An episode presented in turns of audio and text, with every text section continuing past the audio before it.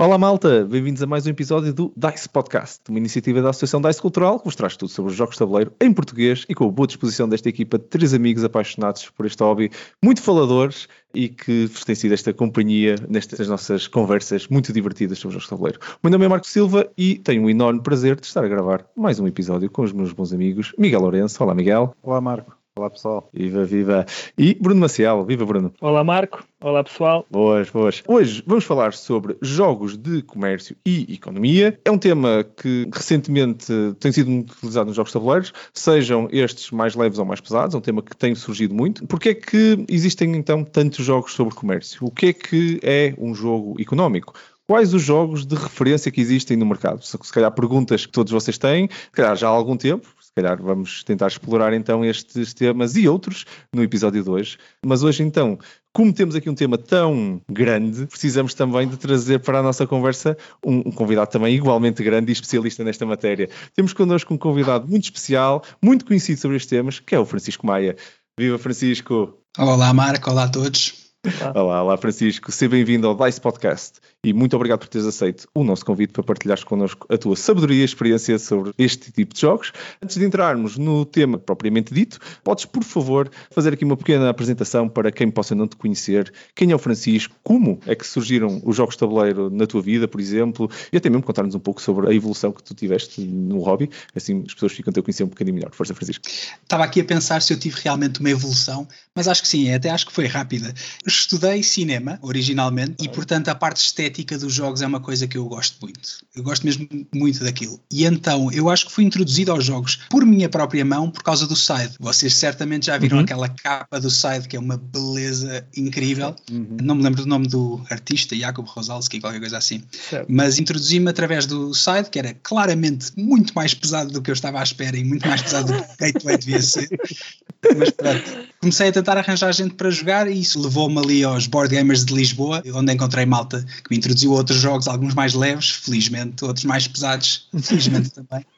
E a partir daí fui jogando. Curiosamente, eu estudei cinema originalmente e depois fui professor de inglês durante muitos anos e agora ando a estudar filosofia. E a razão pela qual eu digo que isto é curioso é porque eu sinto muito esses três aspectos da minha vida nos jogos, em cinema e estética, ser professor e a forma como eu aproximo a ensinar jogos e a tentar puxar pessoas para os jogos, e depois filosofia como análise de sistemas, basicamente. É giro. Uma perspectiva que por acaso nunca tinha pensado, da parte da filosofia ligada também aos jogos de tabuleiro. Um tema, se calhar, para um dia voltarmos, sem dúvida.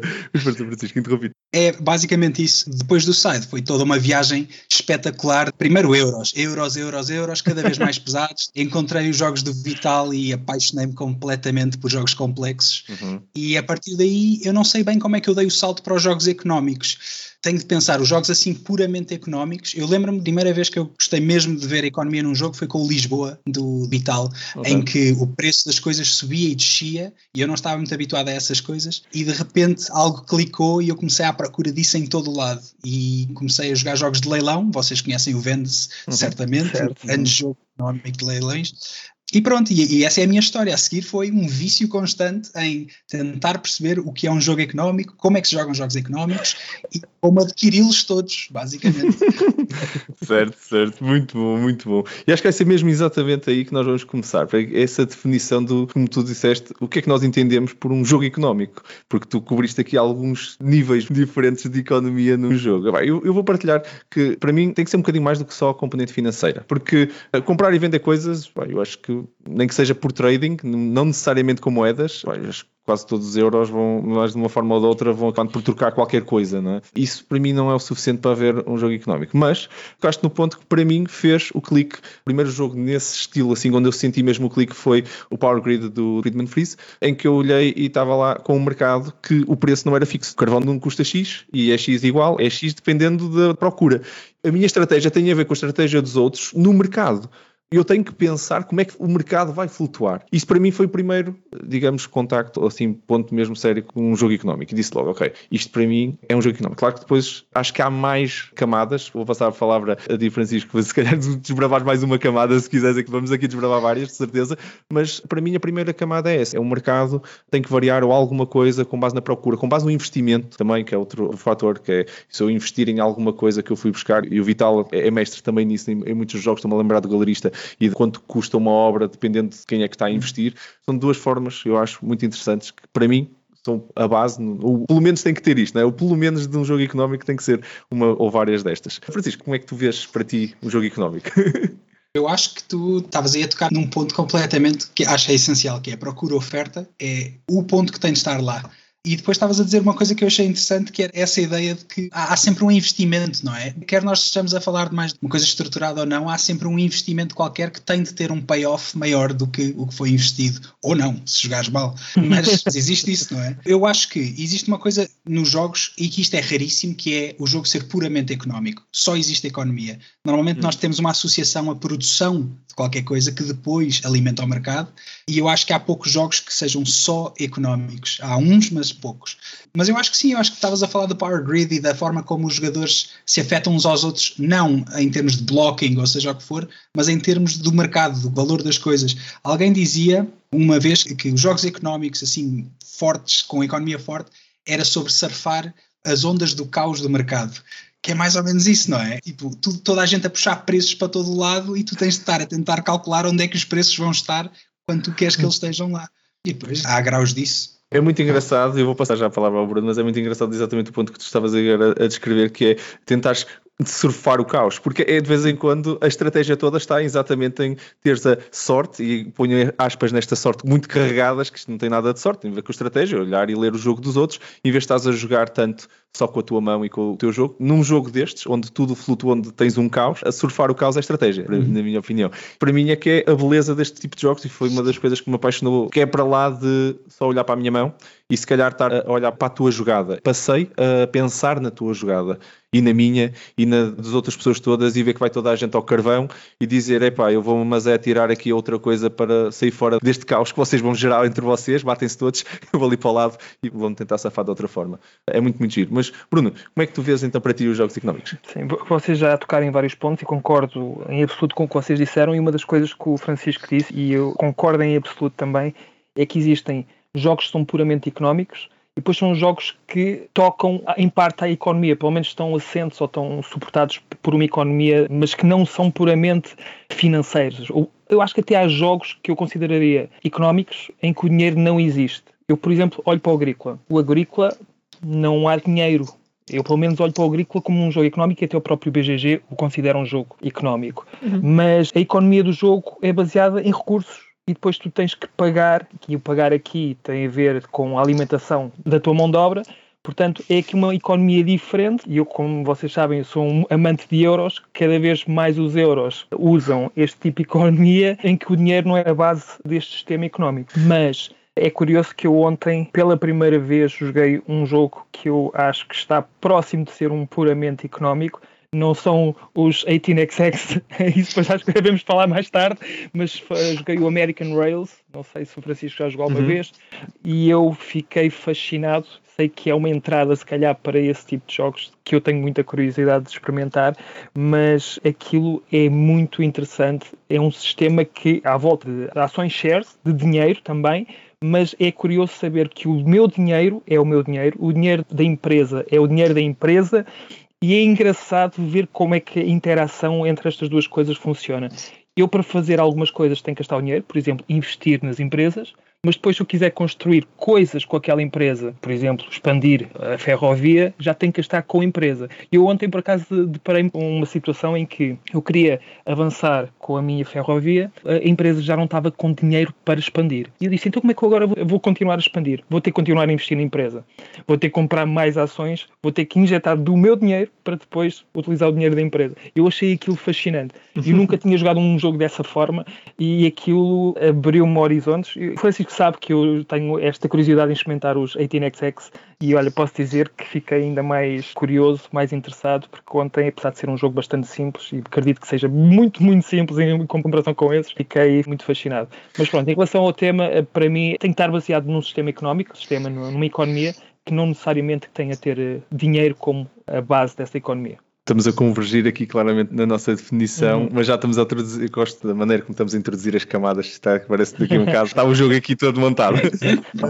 Eu vou, vou, passar aqui a palavra ao Miguel e vou-lhe até lançar o desafio exatamente pegando no que o Bruno estava a dizer, que é essas questões de, das diferentes tipos de economias que tu tens visto como mecânicas principais, o Francisco estava a dizer que são poucos, não é? que têm economia como mecânica principal, ou tu vês isto como uma mecânica acessória que quase está em todo lado aí nos jogos modernos? Epá, eu acho que depende do que é que estamos a definir como economia, não é? Porque lá está, lá vem o tipo chato com as definições a dicionário, não é? Como da outra vez.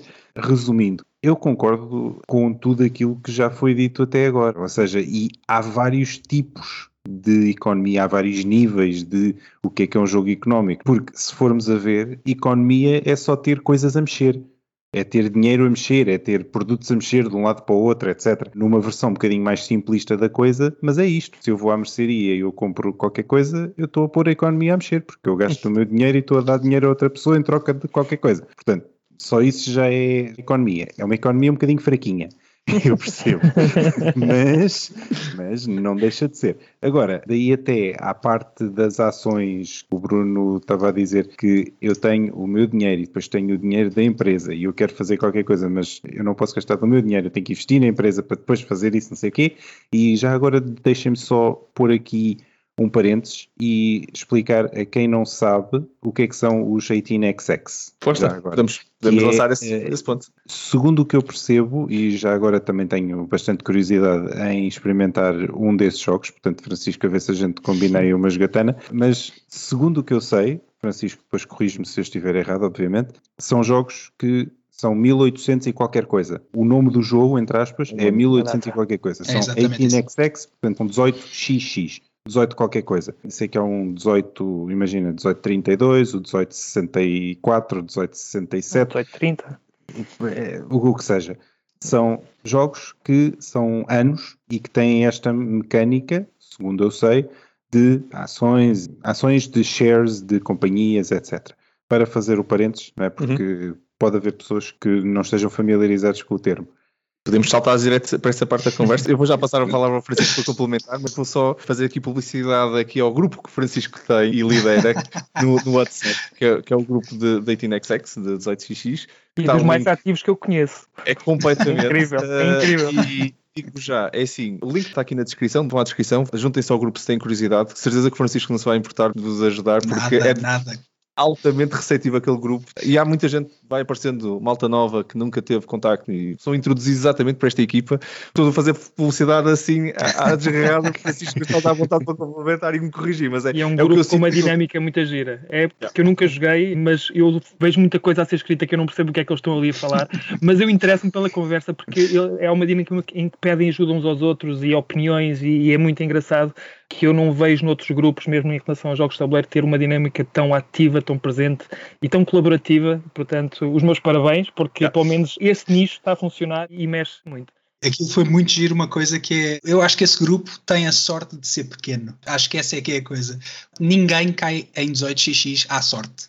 E portanto as pessoas que lá chegam querem estar lá e querem falar sobre isso e querem, no mínimo, querem saber o que é que é.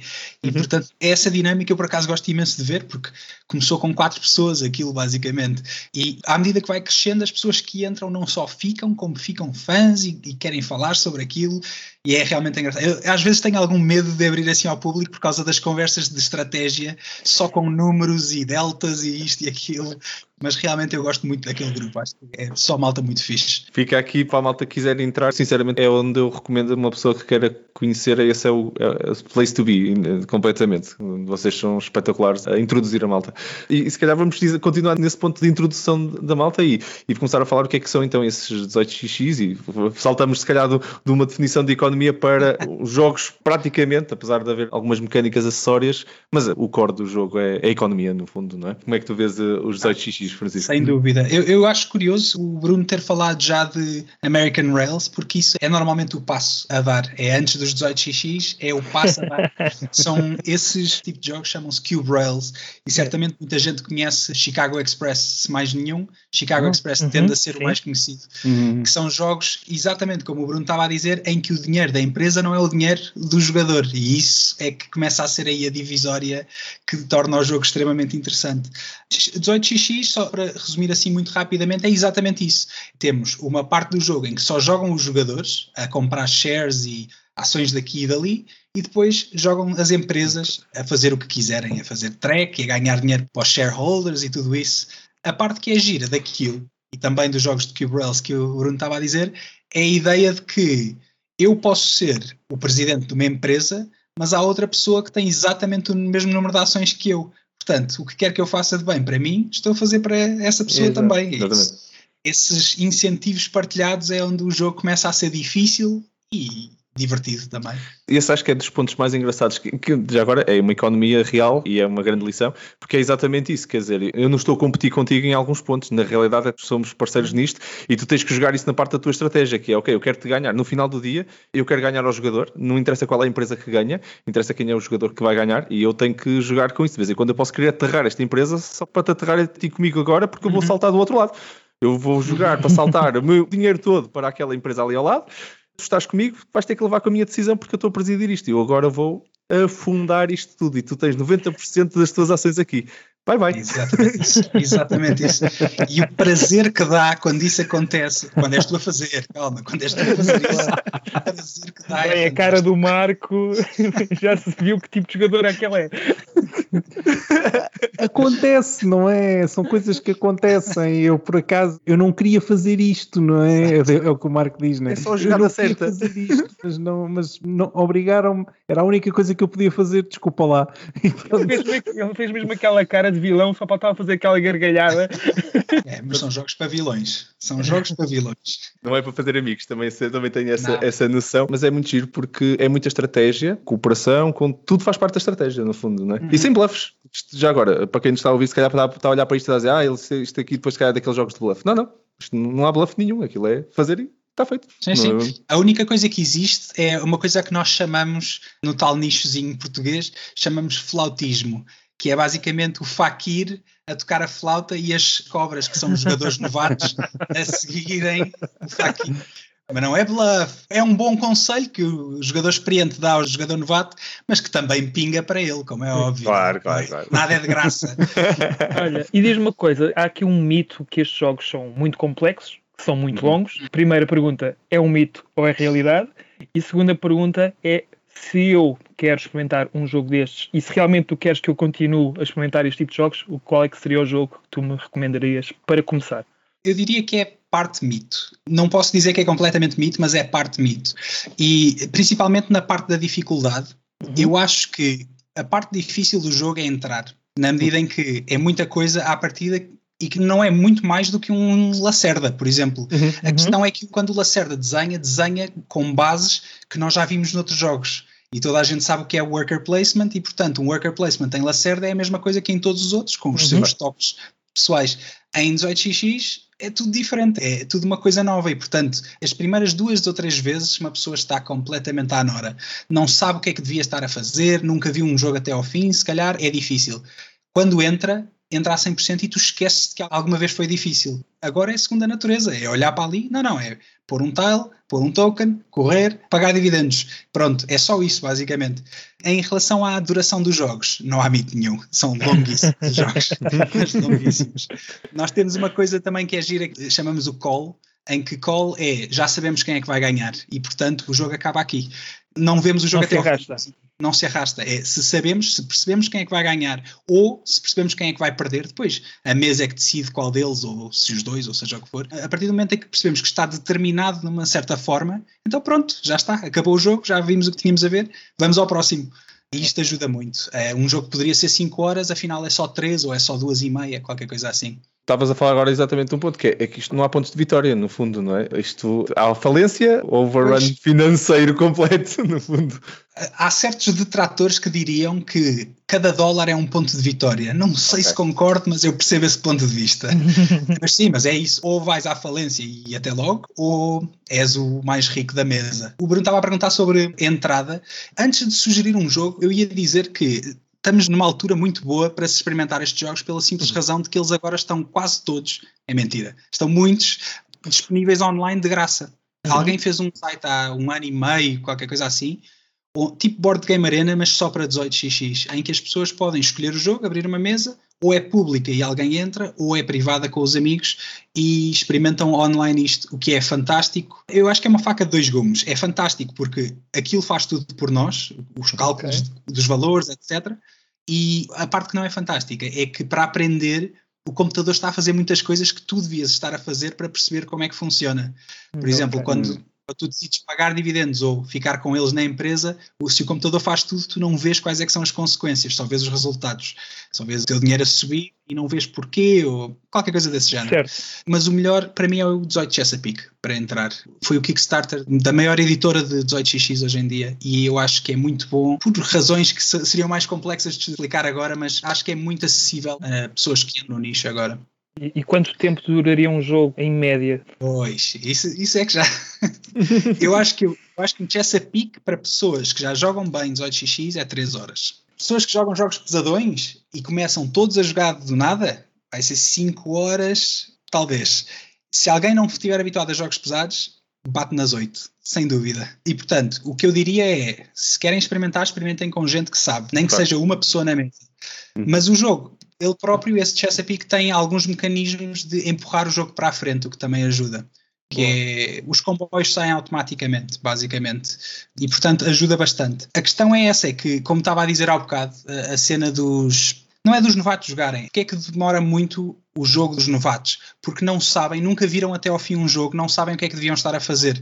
E, por exemplo, eu tenho um bocadinho a fama de comprar todos os comboios sempre. Quer isso me afete negativamente. E é preciso saber fazer isso.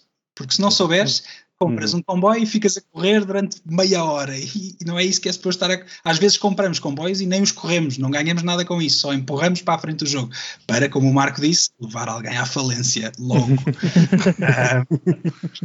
mas isso é curioso, não falamos nisto, mas uh, todos estes 8xx são jogos que tematicamente são à base de as ações e tudo que tivemos aqui a falar, no fundo são companhias ferroviárias. Eu até, na minha definição de um 18xx, eu até acrescento que isto é mais um, não são um jogo, mas mais uma framework. Acho que o 1830 é um jogo, não é? Mas o 18xx é a framework de todos estes jogos que tem praticamente isto tudo. É componente das ações, a mecânica em si inerente, por isso é que acho que como estavas a dizer muito bem, Francisco, é quando esta malta, depois de jogar o primeiro, entrar no segundo, no terceiro e no quarto fica muito mais fácil. São jogos pesados. Eu também só queria acrescentar um comentário sobre isso, que é, ainda há pouco tempo estava com uns amigos e estávamos a discutir exatamente isso. O que é um jogo pesado? Há jogos que têm muitas componentes, têm muitas regras, têm 7 ou 8 fases de jogo e não precisam de ser pesados, até podem ser bastante simples. E já falamos aqui de alguns. Eu e o Bruno até temos várias conversas sobre um deles que tem cinco fases de jogo, componentes nunca mais acaba, que é o Dinosaur Island. E hum. não considero que aquilo seja um jogo pesado, até é um jogo bastante acessível. Mas, por exemplo, estavas a falar de um Lacerda e efetivamente o Lacerda é perito em fazer jogos pesados que só têm duas ações num turno. Exato. Pica, uhum. pica card, play card. E, e, e, agora o que tu podes fazer com isso, o que torna o jogo pesado é a estratégia. E eu acho que este jogo, se eu explicar a mecânica a alguém, a pessoa fica, ok, mas como é que se ganha? E isso é que é o uhum. problema. Exemplo, explicar como é que se ganha um jogo de 18xx não é uma coisa linear. Então o quê? Onde é que eu ganho pontos? Não é pontos, não é os pontos. Ah, mas então o quê? Hum. Compro as empresas todas?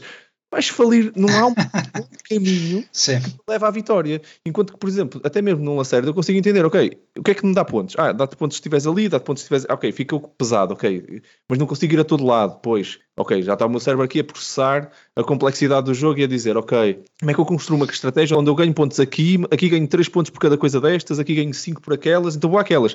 É pá, então o jogo todo para apanhar um. Ah, se calhar aqueles, então ali ganhava 6 pontos no instantinho e ali ganhei 5. Pronto, como é que isto vai funcionar? Jogo complexo. É por causa disso uhum. que eu acho que são jogos complexos. E este é complexo por outras razões. E como tu disseste bem, não encaixa, não é?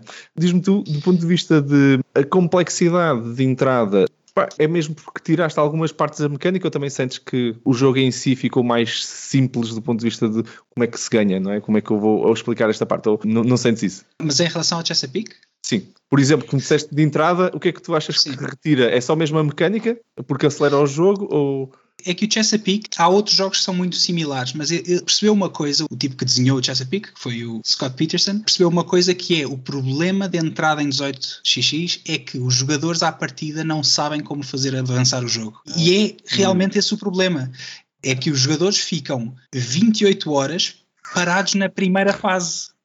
Aquilo são seis fases e os jogadores ficam tipo, não, eu estou a correr os meus comboios, porque é que eu haveria de estar a comprar outros comboios? Ou seja, quando não percebem que quanto mais rápido comprares comboios, mais rápido os outros enferrujam e alguém vai ter de pôr esses comboios de bolso. É difícil estar a explicar exatamente os meandros disto sem uhum. explicar todas as mecânicas que estão atrás disto. Mas a verdade é esta que é, há uma regra geral em 18xx que é muito interessante, uma regra de ouro que é, se tu não estás à frente, estás a perder o jogo. Eu sei que isto aplica-se a todos os jogos, mas o que eles querem dizer é, se tu não tens mais dinheiro que os outros, devias estar a fazer qualquer coisa em relação a isso. Porque não é só uma questão de produção, é uma questão de destruição do capital dos outros. Claro. Isto é que é a verdade. É, é. E então, comprar comboios é a solução para isso é fazer upgrades à tecnologia para fazer com que a tecnologia antiga vá à vida. E os gajos que estavam com quatro comboios todos contentes agora têm zero e têm de pôr do bolso outros comboios na empresa. Claro. E portanto, é isso não é nada intuitivo. Se alguém me disser joga 18xx e me diz não sei se gostei, é estranho, é bizarro, eu digo é isso, é muito bizarro. Mas eu digo já quando é que eu noto, isto é uma coisa interessante, quando é que eu sei que fisguei alguém para este mundo é quando perdem vertiginosamente e dizem: Acho que da próxima vez faria isto. Epá, já está. Esta pessoa já foi fisgada. quando tu perdes em 18xx é por 4 mil pontos, não é assim por 2 ou 3. 4 mil pontos. E então, quando alguém me diz: Epá, perdi, mas eu acho que da próxima, yes! Mais um. um e fez muito, muito, bom, muito. Opa, e continuando aqui neste tema, e se calhar passando aqui agora para o Miguel, fazendo a volta ao contrário, nós temos andado aqui a falar de uma coisa que é um nicho, ok? Eh, e estamos todos conscientes que isto é um nicho, o 18x em particular. Mas os jogos de comércio, que assim de uma forma mais lata, no que é os jogos clássicos modernos, eram quase uh, Eurogames, estou a falar de Eurogames, eram claramente a mecânica, não é? Quer dizer, de uma forma ou de outra, comércio era a mecânica e de vez em quando até o tema. E de vez em quando era mais do que só a mecânica. Era o tema, era tudo, aquilo era só trade. Mas não eram complexos. Mas levavam isto. O que é que tu achas, Miguel? Como é que tu vês estes temas a entrarem? Estamos a exagerar? Ainda hoje exageramos? Como é que tu sentes que, que as coisas estão aí?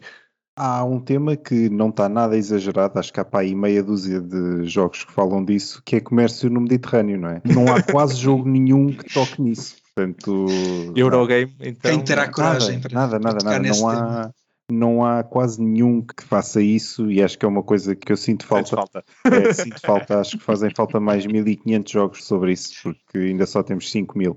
Não, mas porquê é que eu acho que existem tantos? Acho que há muita gente que gosta do tema do Império Romano e de civilizações em geral. Basta pensar na quantidade de jogos digitais que há sobre civilizações. E se formos pegar no Civilization, já vamos no 6. E este é só o Civilization. Se formos pegar em mais 300, 500, 1000, 2000 jogos digitais, agora estou a fazer ponto para o mundo digital, mas deve haver centenas de jogos sobre civilizações. E o facto de haver centenas de jogos sobre civilizações quer dizer que as pessoas gostam do tema. E por as pessoas gostarem do tema, gostam de construir uma civilização e de expansão, etc. E, portanto, ninguém constrói uma civilização sem ter comércio, não é? E se formos a pensar historicamente nos impérios, ou em alguns impérios que existiram, tivemos os romanos, Mediterrâneo, tivemos os egípcios, tudo bem com o Nilo e tal, mas é Mediterrâneo, não é? Porque acaba por ser. Tivemos a Grécia Antiga, a Mediterrâneo, e portanto tivemos ali muitas civilizações que nasceram ali. É quase natural que haja ali toda uma, uma base sobre comércio e sobre expansão, etc. Além do que, se não houvesse essa parte do comércio, e comércio pode ser apenas troca de bens, até pode nem haver dinheiro associado, mas se não houvesse isso, todos os jogos resumiam-se a expansão, conquista, guerras, luta, e se calhar há malta que não acha muita piada a isso. Estás a tocar num bom ponto. Vou passar a palavra ao Francisco para também ouvir a opinião dele, mas eu gosto só de frisar aqui o ponto que tu colocaste sobre isto, afinal de contas, é um tema batido, mas nós não associamos, e agora eu acrescento só este ponto, nós não associamos estes jogos a jogos de comércio. Nós associamos estes jogos a jogos de outra coisa. A um worker placement não é.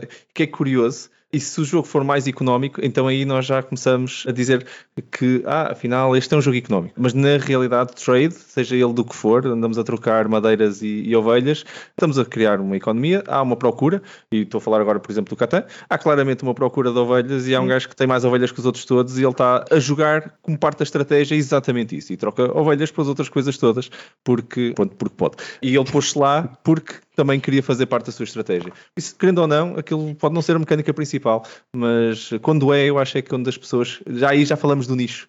mas agora acabamos de definir como uma coisa completamente global, que é curioso como é que um nicho afinal é, é global. Que, qual é a tua opinião também, Francisco, sobre esse ponto? Eu tinha uma coisa para dizer ao Miguel antes, que era, era só. É curioso, ao bocado, Miguel, estavas a dizer que eras o tipo chato das definições, e eu tenho só de pôr aqui um caveat que é: eu amo definições, eu amo labels, olha, que, olha que. Opa, opa, então temos que falar mais vezes. Rótulos são a coisa mais divertida, ver se está dentro ou se está fora, ou isto e aquilo. Desde que não seja muito sério, acho claro. que é excelente. E porque estavas a falar de uma coisa interessante que era essa ideia do Mediterrâneo e porquê o Mediterrâneo, e eu acho que existe aí uma coisa muito interessante, que é o jogo a que eu chamo euronómico, e lá está a label bem redondinha, mas o jogo euronómico é um jogo que tem produção, que é, para mim, a parte do euro, e a parte económica da troca. Se nós pensarmos em zonas, tal como tu estavas a dizer, zonas que têm muita produção e muito comércio, são as grandes zonas da Grécia, de Roma, do Egito, seja o que for, e essas todas estão à volta de uma coisa que era o centro mundial de, da economia, basicamente, pelo menos civilização ocidental. Ocidental. É que eu ia dizer, que tens a feudal também, que sim, sim, tem todo isso, mas em modo uh, samurais e com as batalhas pois, e tudo, mas completamente Exato, diferente. Olha, e tens o. Ah, não, mas isto era outra coisa. Estava agora a pensar no Nippon, mas não sei se conheço o suficiente para me aventurar nessas conversas. mas sim, mas acho que é um bocado isso que estavas a dizer, que é, se eu for um designer e quiser, ok, quero produção forte e economia forte, há muito poucos tópicos onde eu possa pegar e ter os dois assim de uma forma sólida, digo eu. Não, e num ponto em que toda a gente já conhece, ou que há muita gente que conhece e que gosta do formato. Pois, é? e, portanto, pois, isso vende, e portanto isso vende, isso no final do dia vai garantir que tu, designer ou tu, editora, vais vender cópias. Hum. Porque é uma fórmula batida, certo, mas tu dás uma voltinha qualquer àquilo e aquilo vai vender. Ah, e vamos ser sinceros, eu gosto de fingir que isto não me afeta, mas se eu vir Portugal num mapa qualquer, é mais um X ah, okay. para eu comprar o jogo. Não, é coisa de. Ok, temos um mapa de Portugal desenhado por não sei quem. Está bem, compro. Concordo, é bom o jogo, não sei. Concordo. Então, mas, quando Portugal está anexado à Espanha, isso aí então, pá, minha cabeça. Onde eu joguei o Concórdia que tinha lá Espanha e eu, meu Deus, foi a Lusitânia, não está ali. Mas pronto. Tu aí, Bruno, tu fazes do jogo um legacy e tu desenhas a fronteira, Exato. não é? desenhas ali. não, não, não, isto é assim. É por isso que nós temos tantos, porque é fácil. Perguntei ao Mac Gertz com, com os seus concordes, os seus navegadores e não sei mais o quê. É curioso mesmo que nós, nós vemos isto como parte da mecânica, como parte do jogo. É fácil realmente integrá-lo. Eu acho que até o tema, eh, vocês estavam a dizer, torna ainda mais fácil, mas muitas das mecânicas são muito boas para fazer algum balancing e até mesmo algum atacar dos jogadores, exatamente isso a posição onde eu estou, se tivéssemos ações era diferente. Uhum. Uh, mas a posição onde eu estou dá-me alguma diferença, se for área control, por exemplo, dá-me alguma diferença que não é estratégia militar, então o que é que tem que ser? Produção. Tem que ser. Uhum. E para a produção fazer sentido, não me interessa para nada produzir para eu gastar, a não ser que isso seja para construir mais tropas para te atacar. Caso contrário, tem que ter uma vantagem económica então. Só, uhum. Eu acho que nestes jogos, tematicamente até, não há mais nada para fazer. Ou tem uma vantagem militar, ou tem uma vantagem económica. E há jogos que até jogam com as duas, não é? Com, vantagens militares e económicas e com tropas, ou então produz para fazer outra coisa e depois tem equipes e até pode fazer aqui uma coisa muito complexa à base disto. Já agora, só uma nota adicional. Eu vou já passar a palavra ao Bruno, mas sabem que eu comecei de uma forma muito engraçada, depois voltando aqui aos jogos de entrada, que eu tinha esquecido, vocês estavam a falar, depois até tomei nota, sabem com qual? O 504 do Friedman Freeze. Porque o, 504, o 504, ponto de vista assim, shares e partilhas e tudo, o último nível, é o modo 9, extremamente sim, nicho. Sim, sim. que é uma framework dentro da framework.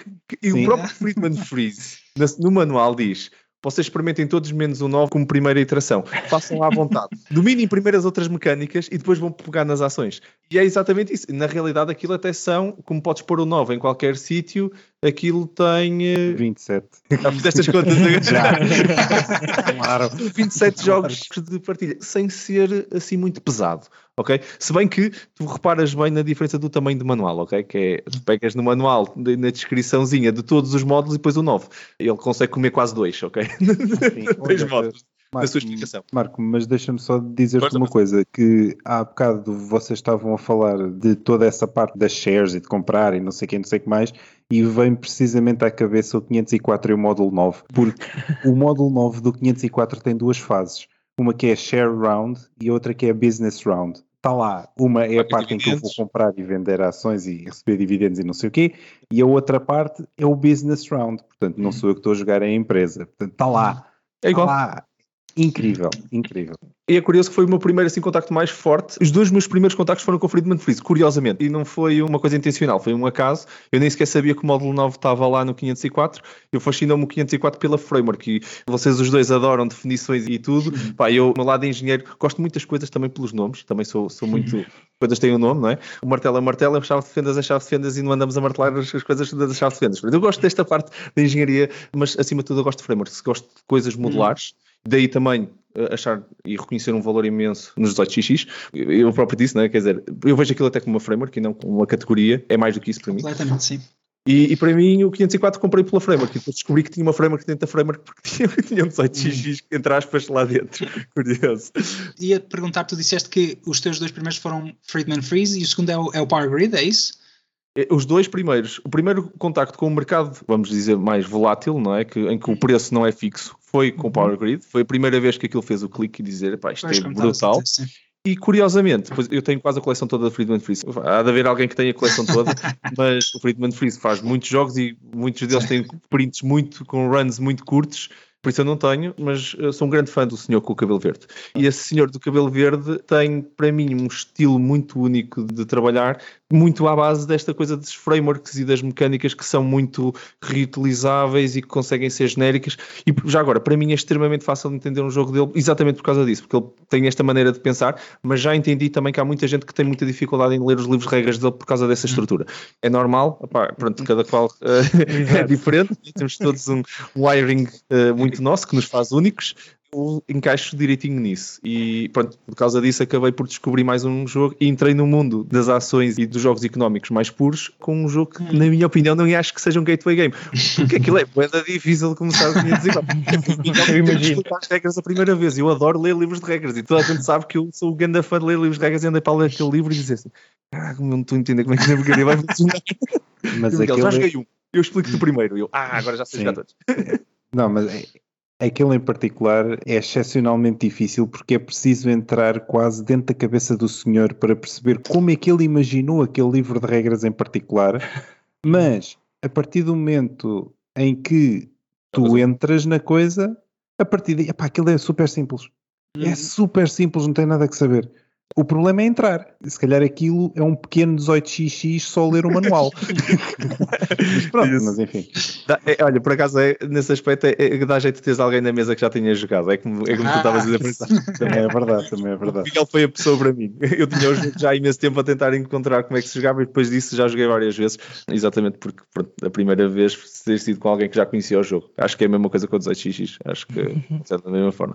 Bruno, da tua parte, como é que. Olha, se calhar, não sei se queres comentar já alguma coisa não. antes. Okay, em, relação aos, em relação aos jogos económicos, acho que em termos de definição não tenho nada a acrescentar, já tudo foi dito, concordo plenamente. Em relação a se é exagerado ou não, voltamos outra vez à parte económica. Procurei oferta. Se há procura, a oferta vai continuar a existir e se continuam a sair jogos com esta, com esta temática é porque há gente a querê-los.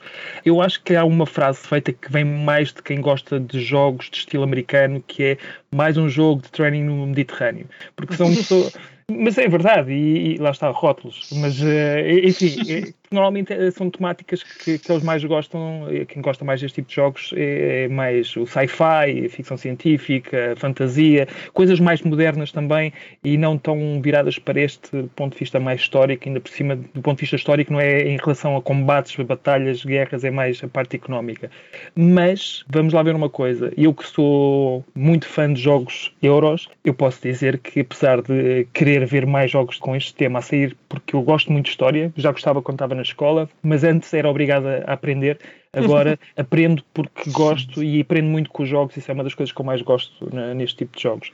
Eles continuam a sair, mas ainda assim, vamos dizer a verdade, podem fazer-se jogos com as mesmas mecânicas, se calhar um bocadinho com um tema de um bocadinho diferente. Acho que já está na altura também começarmos a reciclar os temas, porque continuam a sair demasiados. A verdade é esta. Acho que há em demasia, apesar de eu gostar deste tipo de, de tema. Ainda assim, acho que eles saem porque quem normalmente joga este tipo de jogos euro tem um perfil muito específico. Não são pessoas que apareceram agora no hobby. E quem apareceu agora no hobby, se tu vais dizer, olha, tem aqui um jogo sobre comércio no Mediterrâneo, é pá, espetacular, era mesmo isso que eu queria jogar. Não, é? uh, se calhar se tu falares do, do monopólio, tu vais falar em hotéis, vais falar em coisas mais modernas, eles, se calhar, não falas no monopólio, mas um jogo que tenha hotéis, coisas assim mais modernas, se calhar o pessoal começa, epá, se calhar quero experimentar isto. Agora se vais falar de comércio do Mediterrâneo de há mil, dois mil, três mil anos atrás, se calhar eh, não, não é bem isso que me entusiasma. Eu percebo isso, mas eu acho que quem joga este tipo de jogos já tem alguma experiência, gosta deste tipo de temas, portanto, por isso é que eles continuam a sair, lá está. Existe procura, existe oferta, portanto, isso é exagero, calhar não, mas vamos lá reciclar um bocadinho esse tema, se calhar também já está na hora. Bruno, diz uma coisa, sendo que, pelo menos pelo que eu percebo, acabas por ser a pessoa que expressa mais a afinidade com os euros. Sim. Dos jogos que tu gostas, qual é que tu dirias que tem mais economia? Qual deles é que expressa mais um mercado económico? Porque, por exemplo, o, o Marco estava a falar do Power Grid, que eu acho que expressa completamente a economia. Sim. Não há Power Grid sem economia. E dos jogos tu tens como bons. Certo. Boa pergunta. Olha, falaste num daqueles que nós já falámos num episódio, já há vários episódios atrás, que o Power Grid deveria ser quase como uma lição, o mais um de economia, porque o mercado é uma coisa espetacular nesse jogo poderia pôr esse, esse jogo da parte económica como um dos expoentes máximos daqueles que eu já experimentei. Mas assim, um jogo se calhar mais obscuro que eu acho que é fascinante a economia é o Alma Mater. O Alma Mater uhum. é um jogo que tem economia, tem dinheiro, mas o dinheiro não é a economia principal do jogo, são os livros. Os livros servem para adquirir várias coisas no jogo, são os professores, ou lá o que é que chamam no jogo, já não lembro se são professores ou não, mas a parte mais poderosa e o engenho que realmente faz sentido apostar é nos livros. Para adquirir os livros precisas de dinheiro, sim. Os livros vão ser adquiridos aos outros jogadores, portanto vai haver aqui um fluxo de dinheiro que vai andar aqui a passar de mão em mão. Mas são os livros que vão permitir praticamente garantir aquilo que realmente interessa no jogo. E, e mesmo os livros têm importância. Existem livros mais importantes do que outros e depois isso também vai fazer com que o preço de determinadas coisas alter. O livro mais baixo num track é se calhar aquele que está acima em algo que é necessário comprar, num, num, professor, e então tu vais ser obrigado a ter que trocar com aquele jogador, porque a única forma de conseguir livros daquela cor é ir comprando aquele jogador. Há uma dinâmica muito engraçada, é, existe uma economia paralela que há do dinheiro que eu acho muito fascinante. Não é um jogo muito fácil, não é um jogo também muito difícil, mas compreender esta economia subjacente ao jogo eu acho que é, é, fascinante. Há aqui muitos jogos que eu poderia falar, mas estes dois são aqueles que me vêm mais à memória e porque uhum. falaste no Power Grid e acho que é esse aí uma forma mais visível seria aquele que eu diria, Sim. olha, querem jogar um jogo económico, querem perceber como é que funciona uh, um mercado, Power Grid. E para além disso, Sim. temos outras formas também dentro do jogo, a construção das usinas, das fábricas, das power plants, acho uhum. que também está muito interessante. O leilão acho que também é uma das coisas que nós não falámos muito, que é, é muito subjacente a estes jogos uh, económicos, que também tem muito que se lhe diga. E agora falando sim, também sim. no American Rails, também existe essa parte do leilão que realmente é muito interessante a dinâmica que há entre os jogadores quando tu não queres muito uma coisa, queres ir lá suficiente, o suficiente para fazer outra pessoa gastar um bocadinho mais. E eu acho que isso também é. é odeias? Eu adoro. Eu adoro. eu isso. Adoro. Sempre isso. isso é magnífico. Olha, e, e aconteceu-me ontem uma coisa pá, giríssima, que era eu saber que, que a pessoa X queria muito uma ação, que eu também queria, mas existem duas. Eu não precisava da primeira. Primeira ou segunda, tanto valia. Então andei ali num bidding war para uma e pá, cheguei a um ponto e disse: leva lá logo no turno seguinte eu já estava mais tranquilo para ir buscar a outra porque eu já não tinha hum. dinheiro para ir buscar a, a Faz parte da estratégia. Então, foi pá, muito interessante. Eu fiquei fascinado com aquele jogo por várias coisas e lá está. É, o bidding também é uma das coisas que mexe comigo, sobretudo pela interação que provoca entre os jogadores. Eu achei curioso, eu já passo a palavra ao Francisco, até gostava de introduzir aqui até mais um, um tópico, mas agora tu falaste do bidding e vamos falar de bidding então. Estava a contar que tu falaste do Last Will, por acaso, Bruno. Olha, pois, epá. Curiosamente. Esse é o de gastar dinheiro, não é? É, é, é, é, é ao contrário. Inversa, mas também tem a questão do, do desinvestimento, em que tu queres eh, compras uma casa que vale, queres comprar casas muito valiosas e depois andar a tirá-la para baixo, queres desvalorizar aquilo ao máximo.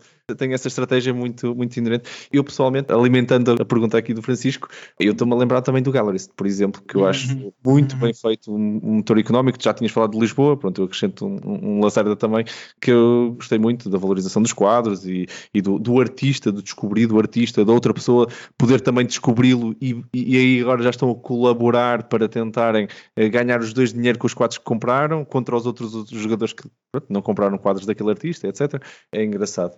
Mas Francisco, sobre esta questão do bidding, o que é que tu sentes? Achas que é uma a parte boa? Ah, Estavas a dizer que sim, né? Que estavas. Eu não sei como é que a conversa não foi parar a isto mais cedo, porque leilão é economia por excelência. Eu adoro leilões, sou terrível a leilões, terrível.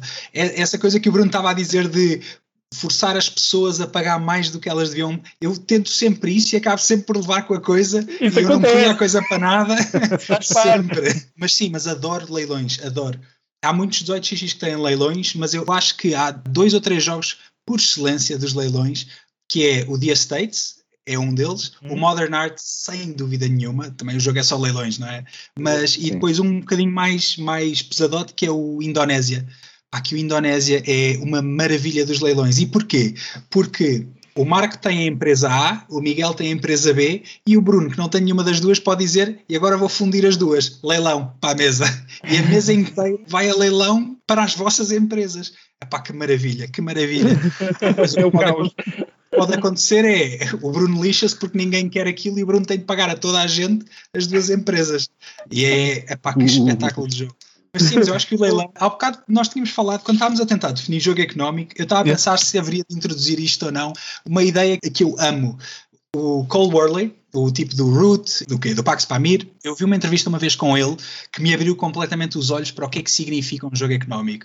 Porque ele dizia, e isto parece completamente abstrato, todos os jogos que existem são jogos de leilão. E que eu achei, que parvoíce é essa? O que é que tu estás a dizer? Mas quando ele começa a explicar, eu começo a perceber que ele tem razão no que está a dizer. Na medida em que o teu bid é a tua ação. O que quer que faças é um investimento para um payoff final. Se o payoff hum. é bom, é a tua ação que define isso. Uhum. O jogador a seguir a ti está a fazer o bid dele para o payoff final, que é ganhar o jogo, basicamente. Uhum. E eu achei isso muito interessante, porque realmente tem de haver um certo risco de jogar A ou jogar B para um payoff final de X. Claro que isto é uma abstração do que é que significa certo. um leilão. Mas quando uhum. começas a ver isso assim, primeiro que tudo os jogos de leilão começam a ser mais fáceis. Curioso. é muito interessante. É muito interessante esse ponto de vista, eu acho, pelo menos. Muito, muito interessante mesmo. Nunca tinha pensado nisso. Mas é, é verdade. E não Aquele homem é muito Muito, muito interessante. Eu ia lançar aqui também um tema para a mesa, numa ótica também de fecharmos com um tema que, se calhar, ao fim deste tempo todo nós a falarmos de jogos económicos, as pessoas estão a pensar, ok, parece muito giro, mas se calhar eu tenho aqui uma família em casa e nós, muitos dos nossos ouvintes jogam em família, Porquê é que vou pegar numa coisa tão complexa? O que é que isso tem? O que é que isso pode trazer? Eu acho que há um ponto que eu gostava de ouvir a vossa opinião, lança, a pergunta para a mesa, eu vou começar pelo Francisco, mas eu vou já partilhar que a minha sensação quando eu vi o Power Grid, a mecânica a funcionar, foi incrível, foi sentir uma identificação enorme para tudo fazer sentido como se fosse na vida real. E há aqui uma componente didática, na minha opinião, uma componente educativa, psicológica também, à volta de um jogo que é para lá da estratégia. É mais do que isso. É eu começar a ler as outras coisas, é começar a ver o outro lado e ver o outro jogador de outra forma. Uh, nós aqui falamos de cooperação competitiva e outras coisas que, sem se calhar a parte económica, eu não conheço outras formas de fazer isto, pelo menos não tão bem. Por há aqui uma parte, se calhar estou a filosofar um pouco, não é? E, e, mas, mas a realidade foi um bocado o que eu senti. Francisco, como é que tu vês essa parte? Qual é a mensagem que tu sentiste ou se calhar até queres partilhar com quem está a ouvir? Eu, eu primeiro tenho contrariar uma coisa, que é, eu acho que não é preciso ser complexo para ser fortemente económico. Há um jogo, eu acho que é publicado pela Mebo, talvez, em Portugal, que é o Vence, e que eu acho que o Vence é incrivelmente económico. E a parte gira disso, principalmente em famílias, é que aquela história que estávamos a falar de surfar o caos, só consegues surfar o caos se toda a gente estiver a tentar surfar o caos. Se a avó estiver a jogar as coisas como o melhor que sabe, mas assim meio à sorte, então é só divertido, não é propriamente estratégico. E, e, por isso eu acho que há certas oportunidades para, para famílias se envolverem com jogos económicos que não precisa de ser vital, ou não precisa de ser 18xx, ou não precisa de ser assim muito pesado. Uhum. Mas em, em relação ao que dizias de para além do jogo, para além da estratégia, é incrível como. Há bocado estavas a falar de fazer o clique alguma coisa, era em relação ao Friedman Freeze, se não me engano, sim. tu entras uhum. naquilo e agora já percebes, há qualquer coisa nos jogos económicos que é assim, em que de repente quando tu começas a perceber o valor das coisas, avaliar o valor das coisas, o teu decision making, mas mesmo na vida real, começas a ter uma capacidade de quais é que são os benefícios, qual é que é o risco, ok, então a decisão é esta, sabendo que tenho de correr risco A ou risco B. É muito interessante como estes sistemas, na medida em que, como tu estavas a dizer, é um framework, na medida em que tu começas a entrar nesse framework e a perceber o que é que é o sistema de uma economia, isso começa a ser um valor que tu tens para a vida real. Eu sei que isto agora parece um bocadinho tipo livro de autoajuda ou qualquer coisa assim, mas, mas, mas é, dá-te dá skills. Eu acho que há certos Sim. skills que tu aprendes na valorização, quando, quando, tens de aprender como é que se valorizam certas coisas. Isso é muito interessante. Nunca senti isso com outros jogos e com este, com este sinto muito presentemente isto. Uhum. Tu próprio estavas a dizer que o dinheiro são os pontos de vitória, por isso então estou a sacrificar pontos Exatamente. de vitória para gerar mais pontos de vitória, que é uma coisa. Né? Gera dinheiro na vida real. Uh, Viva o capitalismo! Mas pronto, é o mundo onde nós vivemos e é uma adaptação do jogo de tabuleiro de uma realidade e acho que é muito interessante esse ponto de vista. Muito obrigado pela partilha. Miguel, também do teu lado, como é que tu vês também, se calhar também aqui uma nota final, esta parte dos jogos económicos para as famílias e como, como é que tu gostavas de passar esta, esta mensagem aqui a, a quem está a ouvir? Eu só tenho a assinar por baixo aquilo que o Francisco disse, porque realmente não é preciso um jogo ser altamente complexo para ser altamente económico. É verdade. E realmente, Francisco, o exemplo que tu deste do, do Vence, pois realmente aquilo é um jogo de 10 minutos super simples, não é? Aquilo não tem nada que saber, mas toda a gente pode jogar aquilo, toda a gente também percebe quais é que são as consequências de uhum. eu tenho 10 moedas ao princípio e eu estou a dar 6 para tentar obter aquela primeira propriedade, não é? Eu posso dar 6, eu até posso ficar com aquela, mas depois eu só tenho 4 para as 5 propriedades que aí vêm. Uhum. Portanto, se calhar foi bem jogado, não sei, eu só vou descobrir isso mais para a frente qualquer forma, aquelas moedas já se foram, portanto, eu acho que sim. Epá, acho Miguel, sim, Miguel, e, e, quando, aquela sensação quando tu dás tipo 12 moedas e toda a gente saio, saio, saio, paro, não? Ah, e tu percebes, ui, dei demais. Quem nunca, quem nunca, ou mesmo aquele exemplo que tu deste que é, não, não, não, eu vou fazer overbid para ver, para ver se toda a gente faz overbid também e depois lá está, depois toda a gente passa, passa, passa, passa e tudo. Ops, mas eu não queria isto. agora, é, paga. É a vida, siga. Paga. Bem, então agora, é que depois tens duas coisas, que é primeiro pagas, que já é mau, e depois vais ter que descobrir o que raio é que vais fazer com aquilo que tu não querias, mas... Ah, foi estratégia pela janela. tens de adaptar, não é? Tens de te adaptar e tens de dizer, bom, eu não queria isto, mas isto se calhar até me dá jeito para. Não, não me dá jeito para nada, bolas. Bem, paciência, vou ter que arranjar aqui qualquer coisa. Siga. Por acaso vocês estão a usar um exemplo, eu já vou passar também a palavra ao Bruno para também ouvir a opinião dele sobre esta parte mais didática ou não destes de jogos económicos, mas o Venice até é um jogo que está na ludoteca da DICE e já foi algumas vezes nos eventos à mesa. É pena, é pena agora nós não conseguimos estar a fazer eventos físicos, né? mas fica aqui a sugestão para quem nos está a ouvir, se algum dia quiser-nos aparecer num evento físico futuro que nós devemos de voltar e vai estar lá na ludoteca à vossa espera. O Venice para vocês poderem começar a ver se calhar um, um jogo um bocadinho diferente. Bruno, do teu lado. Eu acho que os jogos económicos, não só, mas uh, já que é este o tema, têm o poder de fazer-nos pensar nas coisas e dar valor ou algum peso às nossas ações, porque depois elas vão ter consequências. Não é que a mim me tenha ensinado muita coisa, mas pelo menos faz-me pensar nas coisas. Se calhar para alguma eh, malta mais nova, crianças que possam jogar alguns jogos ainda mais simples, mas que também possam aprender com isto. Mas eu, eu vou dar-vos, por exemplo, o exemplo de um empréstimo. Está muito subjacente a estes jogos económicos. O que é que é um empréstimo? Quase nunca na vida tu vais conseguir o um empréstimo e depois conseguires recuperar o dinheiro, pagar exatamente aquilo que pediste. Vais à partida pagar mais do que aquilo que pediste emprestado, os juros, etc. Portanto, este tipo de coisas acho que são interessantes, pelo menos para pôr as pessoas a pensarem. Eu acho que todos nós já tivemos esta posição de querermos ser um gestor na vida real e nem todos temos essa possibilidade e creio que num jogo de tycoon, de, num jogo digital, já podemos simular essa situação e tal como nesses jogos é muito difícil ter sucesso, portanto, ter o peso das nossas ações, das consequências das nossas ações e pensar nelas na vida real, eu acho que estes jogos económicos podem nos ajudar a pensar nelas e pelo menos simular se realmente teria sucesso ou não. Num jogo não é grave, porque perdes o jogo, paciência, jogas outra vez e nada acontece. E na vida real já é um bocadinho mais difícil, porque poderá envolver economias mesmo, economias de, de uma família, da pessoa, etc. E pode ser mais grave. Mas pelo menos fazer pensar acho que é importante. Se me vai fazer agir de uma determinada forma, diferente ou não, não sei. Sinceramente, acho que não seria por aí que eu iria, não é pelos jogos que eu iria agir de forma diferente, mas pelo menos de uma forma mais consciente, acho que sim. E para quem é mais novo, para quem está numa família a experimentar um jogo que tenha a tomar esse tipo de decisões, pode ser interessante do ponto de vista didático. Penso que sim. Muito, muito bom ponto de vista. Adoro sempre sublinhar o ponto dos jogos como simuladores. Eu adoro este ponto. O meu background de inteligência artificial, eu nunca falei muito disto, mas é assim que eu sempre que eu fui introduzido aos jogos de outra forma foi, e, e, com uma forma muito mais séria foi começar a criar inteligência artificial com base nos jogos de tabuleiro e são dos melhores simuladores para construir inteligência artificial, digo já. Ambiente fechado, número de ações limitadas. Epá, a melhor coisinha para vocês. O mundo real é muito complexo para me ter, me ter a pensar sozinho. Dentro de um jogo é bem mais simples. Isso adoro a definição de jogo como um simulador. Uhum. E vou passar a palavra ao Francisco, vi que ele estava a querer, querer também comentar um pouco a parte didática disto ou não, em cima do teu comentário, Francisco. Não sei se queres fechar aqui. Sim, era, era só uma coisa. Primeiro que tudo, uh, Bruno, senti-me pessoalmente atacado quando disseste talvez as crianças aprendam qualquer coisa. Calma, calma, eu também aprendo coisas com isto. Uh, há uns tempos saiu um jogo, um 18xx, com a ideia de, de shorting, que é uma ideia de pedir um empréstimo, não é bem um empréstimo, é apostar contra uma empresa. Em vez de comprares uma ação, vendes a ação com uma promessa de comprá-la mais tarde. Se estiver mais alta a ação, perdes dinheiro com isso. Se estiver mais baixa do que o valor que tu vendeste, uhum. ganhas dinheiro com isso.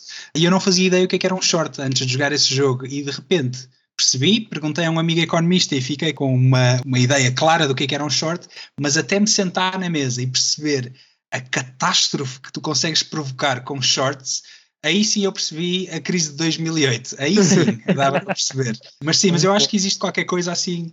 A ideia do loan também é interessante porque eu acho que é muito intuitiva toda a gente o que é que é um empréstimo, mas até sentires na pele aqueles dividendos, a, tens de pagar, pagar, pagar, o spread e não sei mais o quê.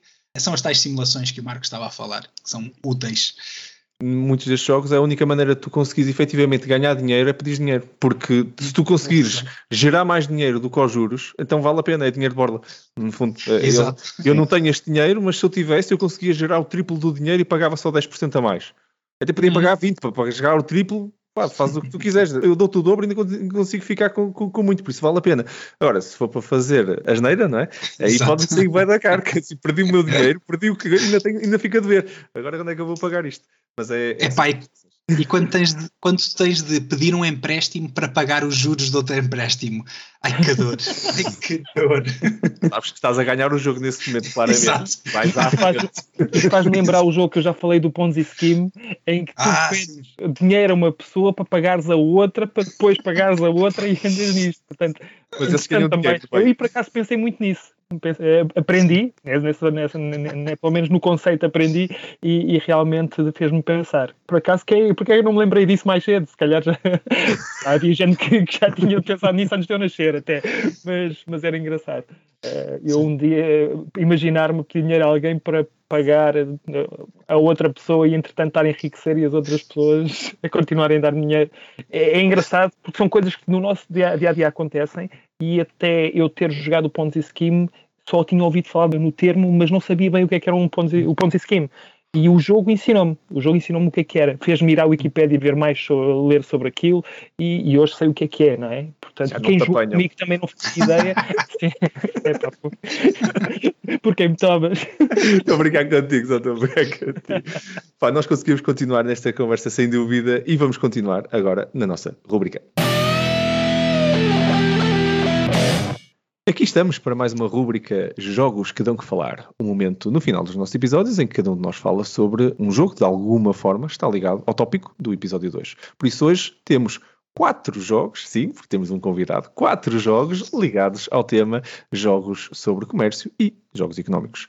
Francisco, como convidado, tenho que te passar a palavra para fazer as honras da casa de hoje, claro, não é? Que jogo trazes tu para nós hoje? Então, eu acho que nem de propósito eu trago um jogo que vem satisfazer duas coisas de que falámos e não falámos. A primeira é negociação, de que não chegámos porque não dá tempo para tudo, havemos de, no futuro, quem sabe, falar sobre jogos de negociação. Mais. Uh, e a segunda coisa que falámos foi comércio no Mediterrâneo. E eu vou falar de um jogo de comércio no Pacífico, que é para ser é, diferente. Ótimo. John Company teve agora há pouco tempo no Kickstarter. Infelizmente, algumas pessoas já não irão a tempo. Eu não sei se aquilo tem late pledge ou não. Mas é um jogo que eu acho apaixonante e tem um problema, que é vai à mesa para aí uma vez por ano. Mas, porquê é que este jogo é, é apaixonante? É sobre uma companhia chamada John Company que trabalhava no, na Índia a comprar seda e depois a vender na Europa. Porquê que isto é fascinante? Porque tudo no John Company está à venda. E quando eu digo tudo, é absolutamente tudo. Promessas, membros da família, meeples, dinheiro, uh, cargos, está tudo à venda. E a única forma de tu conseguires ganhar é precisamente ir comprando favores, basicamente, sendo que os favores podem tomar a forma que for. E existe uma coisa muito interessante que, por exemplo, isto é absolutamente fascinante, que é eu posso comprar ou pedir em troca de um favor pontos de vitória de outra pessoa. Eu posso dizer, sim, sim, eu faço isso se me der 5 pontos de vitória.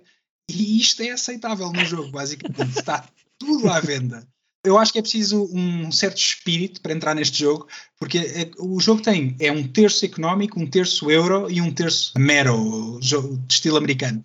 E, portanto, normalmente é muito difícil agradar a gregos e troianos, que é a, a, a, malta que gosta de rolar dados gosta de um terço do jogo, a malta que gosta de estruturas bem estruturadas gosta de um terço do jogo, a malta que gosta do caos do eco, económico gosta do outro terço do jogo.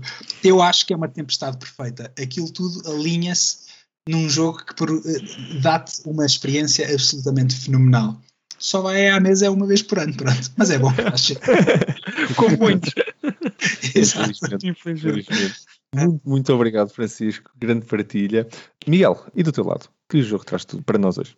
Ora bem, o jogo que eu trago hoje é o Concórdia, que lá está, é um jogo sobre um tema que não está nada visto, comércio no Mediterrâneo. É o jogo com a capa mais feia de sempre, Acho que toda a gente é aqui possível. concorda é uh, com isso. Pelo menos eu não conheço nenhum Está nas que eu dissesse. Claramente. Pelo menos eu não conheço nenhum que eu dissesse epá, isto ainda é mais feio que o Concórdia. Portanto, como essa frase ainda nunca saiu, portanto continua a ser este, mas vocês não se deixem enganar pela capa. Porque... Nem pelo Daniel. Nem pelo Daniel. nem pelo Daniel, exatamente. A caixa, vocês olham para aquilo e pensam, epá, isto deve ser muito está mal. Não, não. O jogo é muito bom. É um bom jogo de comércio no Mediterrâneo, de expansão no Império. Lá está. Império Romano. Vamos expandir o Império Romano para a grande glória de Roma, etc, etc. E então é um jogo em que basicamente os jogadores têm cartas na mão e vão jogando uma carta em cada turno. Cada carta tem uma personalidade, tem uma ação que vamos executar nesse turno. Mas porquê que eu trouxe este jogo? É porque há realmente uma dessas ações em que pasmem-se, espantem-se, permite comprar e vender recursos. Fantástico. e portanto, há essa parte de, vamos chamar-lhe comércio, vamos chamar-lhe essa a parte económica, mas também há outra parte que eu sei que é muito euro, mas que é podemos colocar casas em várias cidades e ao colocar as casas nas cidades, se já estiver outra pessoa nessa cidade, então nós vamos ter que pagar a mais porque alguém já lá está.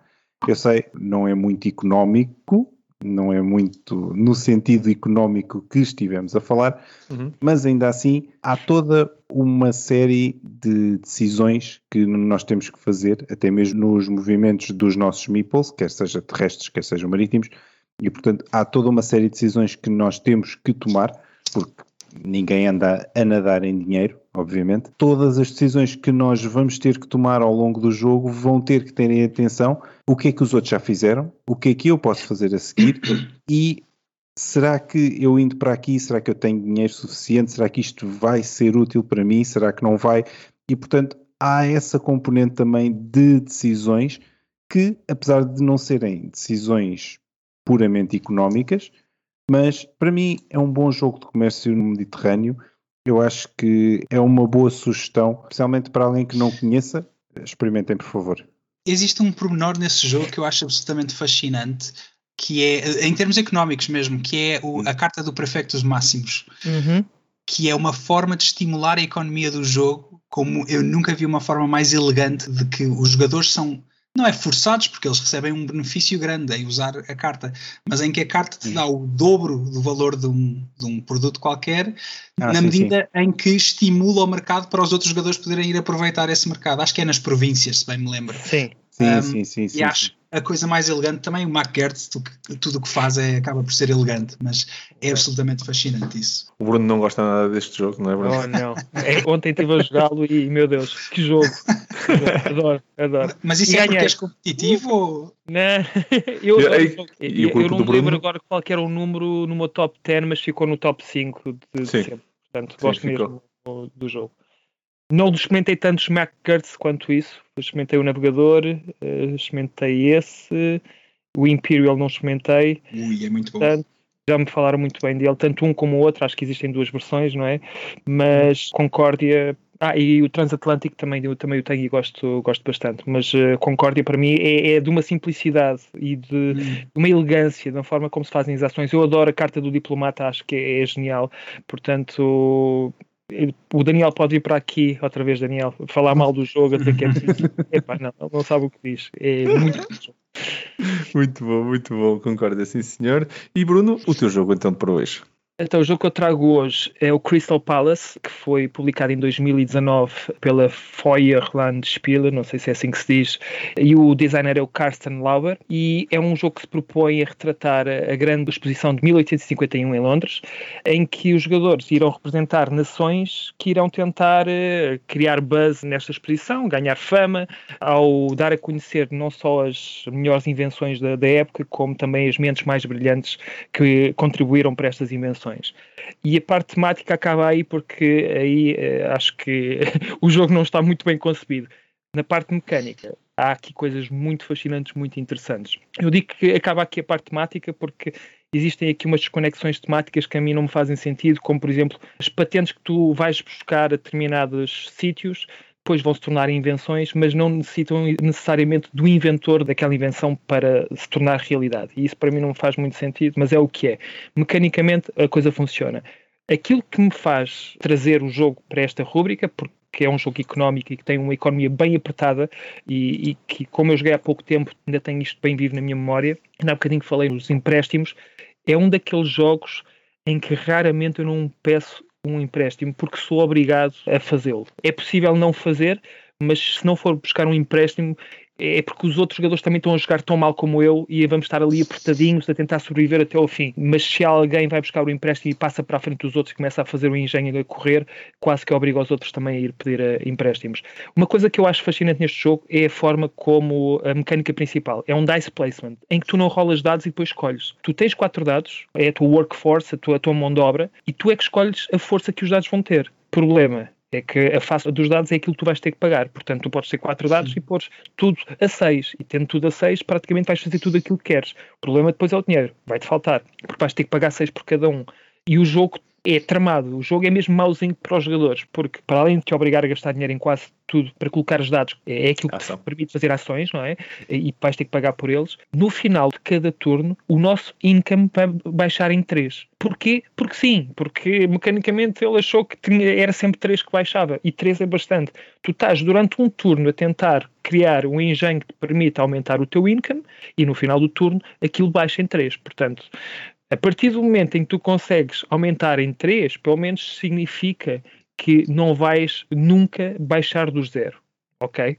Aumentas em 3, porque o teu income vai fazer subir 3 e depois baixas em 3, portanto isso já não é mau, mas isso vai fazer com que tu recebas zero no final do turno. E não é isso que tu queres receber. Portanto, vais ter que tentar fazer com que o teu engenho, a construção do teu engenho, te faça aumentar o income para números para ali para os 14, para os 15, para tu conseguires fazer um turno razoável e conseguires pagar a tua mão de obra e não teres que pedir empréstimos, vais ter que pedir. Aquilo que tu estás a fazer durante o jogo é colocar os teus dados em determinados tabuleiros, aquilo tem vários tabuleiros de 1 a 8, estão numerados porque vais começar por realizar primeiro as do nível 1, depois nível 2 e vais acabar no nível 8. Tem uma ordem sequencial. O número importa porque existem espaços, por exemplo, num determinado tabuleiro, que existem só dois espaços para dois dados, eu ponho lá um 4. O jogador a seguir põe lá um 6, portanto já fechou aquele espaço. No entanto, abaixo desses dois espaços existe só um, quer dizer que só um daqueles dois é que vai poder fazer a ação e é o dado maior. Agora, gastei 4 para nada, porque aquele 4 já não vai baixar, porque entretanto apareceu um 6 que é mais alto que o meu, que barrou aquela ação e é, é ele que vai conseguir fazer aquela ação e eu não. Pronto, em algumas situações, basicamente, um vai passar à minha frente e vai conseguir fazer aquilo que quer e eu vou fazer aquilo que sobra, noutras eu não vou conseguir fazer nada. Existe muita tensão na escolha das ações ou na escolha dos tabuleiros que vais utilizar, mas a parte da economia é um quebra-cabeças brutal. Mas é um quebra-cabeças que eu gosto de ter, porque a forma como tu consegues fazer construir um engenho é bastante eh, fluida, interessante. Vais buscar pecinhas que vais tapar espaços no teu tabuleiro que estão pontos negativos, portanto, à medida que vais tapando, não só vais ganhando pontos, ou melhor, os pontos negativos ficam mais próximos do zero e começas a fazer pontos, e ao mesmo tempo estás a tentar fazer com que no final do turno consigas algum dinheiro para utilizar no próximo turno. Economicamente é muito apertado, tematicamente não acho que funcione. Podia ser outra coisa qualquer e volto a dizer, eh, não faz sentido nenhum o, Thomas Edison inventar o saxofone, outra coisa qualquer, é, é o que é. Ou não haver sequer inventores, tu podes criar uma invenção sem inventores, mas essa parte vamos passar à frente. Mas mecanicamente acho que o jogo está muito interessante. Também tem ali uma parte da imprensa que te faz ganhar coisas extras, converter jornais em dinheiro, converter eh, jornais em lâmpadas e rodas dentadas que são recursos que vais utilizar para ir buscar cartas. Bem, há aqui uma panóplia de coisas que eu não vou estar aqui a explicar o jogo. Parte da economia é apertada e é isso que eu quero eh, deixar bem claro. Mas é um jogo bastante desafiante e que eu acho que é bastante giro, bastante curioso, sobretudo pela mecânica dos dados, em que tu escolhes o número e não estás ali ao sabor da sorte. E acho que isso, em termos estratégicos, é genial e eu ainda não tinha visto isso num, num jogo e gostei muito. Para um jogo de 2019, inovar desta forma, se calhar já existem jogos com esta mecânica, mas que pelo menos foi este que me deu a conhecer e gostei muito da experiência. Crystal Palace, sim senhor Bruno, muito obrigado. Agora a questão do upkeep fez-me lembrar a última vez que estive a jogar Suburbia e que estávamos, por acaso, na mesa estava toda a gente nos últimos turnos a levar com o upkeep sempre a cair, crescia a cidade, sim, caía, sim. caía, caía, caía, caía, e gajo diz assim, agora olha pronto, dinheiro só para, só para pagar. Mas, mas olha que aqui é mais frustrante, aqui ainda é mais frustrante. Aqui parece que estás mesmo com a faca nas costas e tens que andar com muito cuidado, vais para trás, aquilo corta logo. E é um pouco isso. No final de cada turno é isso que acontece. Muito é tramado. Eu trago-vos um jogo que, que, é um dos meus jogos preferidos. Para quem viu o Dice Top, vai reconhecer que está lá, está lá no, no segundo vídeo, está na parte 2 do vídeo, não está na parte 1, um, vamos dizer assim. Está no número Brass Birmingham, jogo de 2018. Se bem que existe o Lancashire, que isto na realidade é uma versão melhorada do grande jogo do, do Martin Wallace que já agora também lança recentemente. Isso é muito controverso, Marco. Dizer que é uma versão melhorada é muito controverso. Eu considero uma versão melhorada, confesso. Eu, eu, okay. eu depois de jogar o segundo gostei, gostei mais de alguns dos melhoramentos que tem na, na, segunda versão, confesso. Se bem que depois as, as, cervejas é o que toda a gente não gosta depois daquela cena das, das cervejas. Eu percebo o ponto, mas nas outras coisas todas é um ponto negativo para quatro pontos positivos. Não foi perfeito, mas mas sim.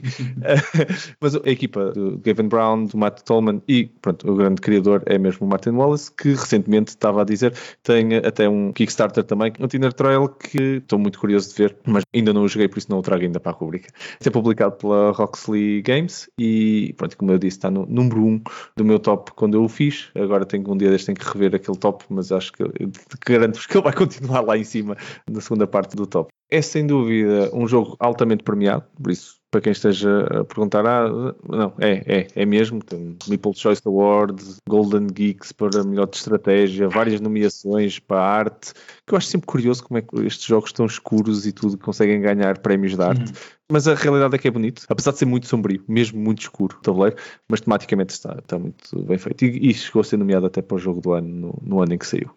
Mecânicas económicas, sem dúvida. Este é um jogo que tem mesmo muito, tem muito área de também, temos que controlar ali, expandir o nosso território e tudo, mas na realidade, mesmo até o área de é para ligar cidades para nós conseguirmos vender coisas, por isso a economia está na base do jogo. Tem um conceito de mercado também, apesar de não ser tão forte, na minha opinião, nem tão diverso como os mercados que nós estávamos aqui a falar, principalmente até comparando com o Friedman Freeze no Power Grid. Isto só tem carvão e ferro e na segunda versão do jogo, estamos aqui a falar de Birmingham, o mercado até é mais comprido, isto é, consigo desvalorizar mais os bens, neste caso o carvão e o ferro, mas depois tem uma parte muito engraçada de evolução também da indústria, das apostas que eu faço de evoluir a indústria de pottery, não é? De criar uhum. Eh, cerâmica e a cerâmica, depois vou vender, não é? Esses investimentos que eu tenho para depois conseguir ir vender esses produtos e depois até o facto de neste jogo até temos dois tipos de produtos que podemos exportar, que é a seda e a cerâmica e, e, e temos ganhos diferentes em cada um deles. Acho mesmo muito interessante essa parte económica. Temos desenvolvimento de redes ferroviárias, curiosamente, um jogo económico, passando o que nós tivemos aqui a falar muito do facto dos 18xx serem também jogos em que a indústria ferroviária não tem ações, não tem essa parte toda, é, mas tem muito da economia. Depois a, a questão que estávamos aqui a falar dos barris de cerveja, já tocando um bocado nesse, nesse ponto, é ali a pessoa, ok, a mecânica dos barris, eu tenho que construir indústria dos barris para depois gastar barris para vender coisas. Ok, percebo o ponto. Demorei algum tempo até entrar na mecânica, mas porquê que eu preciso fazer barris? Para quê? Para, para vender? Porquê? Mas pronto, também tem essa mecânica em que eu tenho que consumir barris. Os barris são consumidos no comércio, não se sabe muito bem porquê. Aquela gente toda é bêbada que leva as coisas nas carroças para levar o algodão, tem que beber umas cervejas. E eu posso depois consumir a minha cerveja ou consumir a cerveja dos outros. Tenho esta questão de eu ligar-me às cidades dos outros para ir buscar recursos deles, porque em vez de construir os meus, tudo isto há ali uma colaboração em que eu quero que os outros venham buscar o meu carvão, porque eu depois viro o tile e ganho coisas com isto. Porque há esta componente de estamos todos a competir. Epá, mas eu entro construir a minha coisa para o carvão aqui, que nem sequer consigo construir se calhar, porque já nem tem espaço. Ou então mesmo que tenha, vou gastar uma jogada para isso, eu vou consumir um do teu carvão. Eu vou consumir o teu carvão, sou incentivado a fazê-lo. E tu ficas todo contente por consumir o carvão, porque eu sozinho não conseguia dar cabo daquilo tudo e preciso que aquilo saia ao stock para eu conseguir ganhar os pontos daquela parte. E depois há também aquela mecânica que eu gosto, a maior parte das pessoas acha aquilo um bocado chato, e acho que é até uma das componentes mais complexas do jogo, é que o jogo tem duas fases, em que a primeira era e a segunda era, corre o jogo toda uma vez e depois continua com o tabuleiro mais ou menos como estava, em que eu tenho que perder parte das coisas de primeira geração e, vamos dizer, o mundo evoluiu e, e por causa disso as coisas antigas faliram ou o que for que queiram tematicamente dizer, ficaram livres para o desenvolvimento na segunda geração. Isto é uma mecânica, para quem nos está a ouvir, que eu pessoalmente adoro. Eu gosto mesmo é muito é incrível, dessa. Sim. Mas obriga-vos muito. A ver, vocês conseguem fazer a primeira coisa, não pontuaram QB e depois de um momento para o outro não tem posicionamento nenhum na segunda, porque só fizeram coisas da primeira geração e aquilo está livre. É horrível, porque se houver alguém que já começou a planear para a frente, essa pessoa leva um avanço, mas nunca mais o apanham. E não há maneira de fazer catch-up aqui, eu acho. Acho que é, o catch-up é jogar bem a primeira era a saber que a segunda vem aí. Já agora, é de, quando ele vai à mesa com algumas pessoas, pronto, eu sou suspeito porque eu, eu vou metê-lo na mesa com alguma. Desde que a pessoa já gosta um bocadinho de um jogo um bocadinho mais longo, um bocadinho mais complexo, ah, vamos experimentar o braço. E nem toda a gente gosta. Eu já tenho consciência disso, nem tento também escolher bem quem é que eu meto, porque se meter este jogo com alguém que não gosta de fazer planeamento, muito à frente, e estamos a falar em fazer planeamento meio jogo à frente, se eu não gostar de, ok, eu tenho que começar a meter aqui estrategicamente, vão ser estas as segunda geração que eu vou pôr e estar a olhar para o que os outros estão a fazer, o jogo vai ficar muito chato na segunda parte. A primeira fase é divertida e a segunda fase não é. Por isso, deixo-vos esta mensagem: se experimentarem o jogo, lembrem-se deste facto, deem alguma importância a isso. Não digam, ah, não, isso é uma cena que eu depois penso como é, como é que vai ser. Não vai ser, porque a vossa experiência na segunda metade, se houver um, alguém que não tenha se esquecido deste facto, vocês vão ver essa pessoa muito à frente e depois parece que vocês estão ali, não é? Nunca mais conseguem acompanhar aquela pessoa, é uma frustração. Eu acho que é das piores frustrações é vocês estarem a jogar a segunda fase toda a olhar para outra, pontos, pontos, pontos, pontos, e bloquear cenas e vocês, é pá, olha, não tem nada para fazer este turno. Outra coisa também engraçada é que os empréstimos, vocês estavam a falar de empréstimos, lembrei-me. Este jogo tem uns empréstimos muito giros. É, é fantástico é, o sistema. Não pagam os empréstimos, simplesmente deixam de ganhar tanto dinheiro. Vocês hum. investem em dinheiro dizem assim: então, olha, eu pago de volta uma parte dos meus lucros, porque tenho lucros, né? porque tenho, tenho um income, isso é o meu lucro, por turno. Pronto, e o meu empréstimo, vou lá buscar dinheiro líquido agora. E o que eu estou a pagar é, todos os meses, do meu lucro, há uma parte que vai, olha, vai para o banco, tenho que pagar aquele empréstimo mas não preciso de pagar, vocês não pagam os empréstimos, vocês ficam com o dinheiro e perdem o income. Que já agora é mais ou menos assim que uma empresa, uma empresa não vai lá fazer um lump sum de, pagamento, não é? Hum. Olha, uma parte do meu lucro agora tem que ser contabilizadas. Eu ganhava X, se pedir um empréstimo, há uma parte que vai para ali. Pronto, e eu banho o dinheiro para eu investir. Tu estavas a dizer de não haver catch-up, que eu acho que não há grande catch-up em Brass, mas eu gosto no sistema de empréstimos aquela ideia dos saltos que o empréstimo dá de hum. faixa em faixa porque quanto mais para a frente, quanto mais tu esperares para fazer os empréstimos, mais duro claro. sai uhum. na carteira, digamos assim. É muito engraçado. É, bom ponto, bom ponto, é verdade, é verdade. Pedir empréstimo quando já estás com um income maluco, uhum. é, é, o banco vai lá buscar o, o dinheirinho todo teu. Nunca mais consegues voltar a ter o meu income. É muito agir, muito agir. Pronto, isto é o braço. É todo o tempo que tínhamos. Vocês tiveram a ouvir ao DICE Podcast, uma iniciativa da Associação DICE Cultural que vos traz tudo sobre jogos de tabuleiro. O meu nome é Marco Silva e, em nome de toda a equipa, muito obrigado por estarem desse lado a ouvir-nos. E agora, ficaram com um bocadinho mais de vontade de explorar eh, esta vertente dos jogos de tabuleiro? Que jogos sobre comércio ou económicos que vocês gostaram mais dos que nós tivemos estivemos a falar, ou então partilhem também que jogos económicos é que vocês recomendariam a quem esteja a começar neste mundo. Nós sugerimos alguns, mas adorávamos ouvir quais eram as vossas opiniões ou quais foram os que vocês começaram. Também pode ser, pode giro. Acho que aqui, a menos a equipa ficou um bocadinho surpreendida com o que eu partilhei, como sendo alguns dos primeiros. Por isso, de certeza que há também algumas coisas aí a acontecer que nós vamos todos gostar muito de ouvir, tanto nós como vocês, uns dos outros. Por isso, usem a hashtag DICE Podcast e digam-nos então da vossa justiça sobre estes jogos económicos e sobre este tópico que nós estivemos aqui a falar. Vamos todos então mergulhar no mundo do 18xx? Parece que sim, é? Uh, vamos lá, pessoal. É assim mesmo. Vamos a isso. Hashtag DICE Podcast e partilhem então connosco as vossas opiniões e vamos tornar isto uma conversa na comunidade. Usem também o nosso e-mail podcast.dicecultural.org se nos quiserem mandar algumas ideias, feedback ou comentários para nós. A equipa adora receber esses comentários. Se gostaram deste episódio, não se esqueçam de subscrever para não perder nenhum outro episódio. E se gostaram mesmo muito deste episódio, então não se esqueçam de partilhar o link com os vossos amigos e família para fazer este episódio e o resto do conteúdo chegar até eles. Bruno e Miguel, mais uma vez, muito obrigado a ambos por mais uma conversa extremamente agradável. É sempre uma honra gravar estes episódios convosco, malta. Obrigado, eu, Marco. Obrigado. E claro, Francisco, um especialíssimo e muito forte obrigado a ti. Foi um enorme prazer ter-te connosco neste episódio. Obrigado pelas dicas, obrigado pela boa disposição, por todo este conhecimento sobre este tema e pelo facto de, sem dúvida, vieste cá enriquecer aqui o podcast. Ficou muito mais rico este episódio por, por ter estado cá. Muito obrigado pela tua partilha, Francisco. Ora, essa eu é que agradeço. Foi, é, foi uma experiência espetacular estar deste lado agora. E, claro que vou ter de me ouvir, ouvir este episódio vezes sem conta, porque sou extremamente narcisista, mas vai ser uma experiência peculiar, no mínimo. Muito obrigado pelo convite.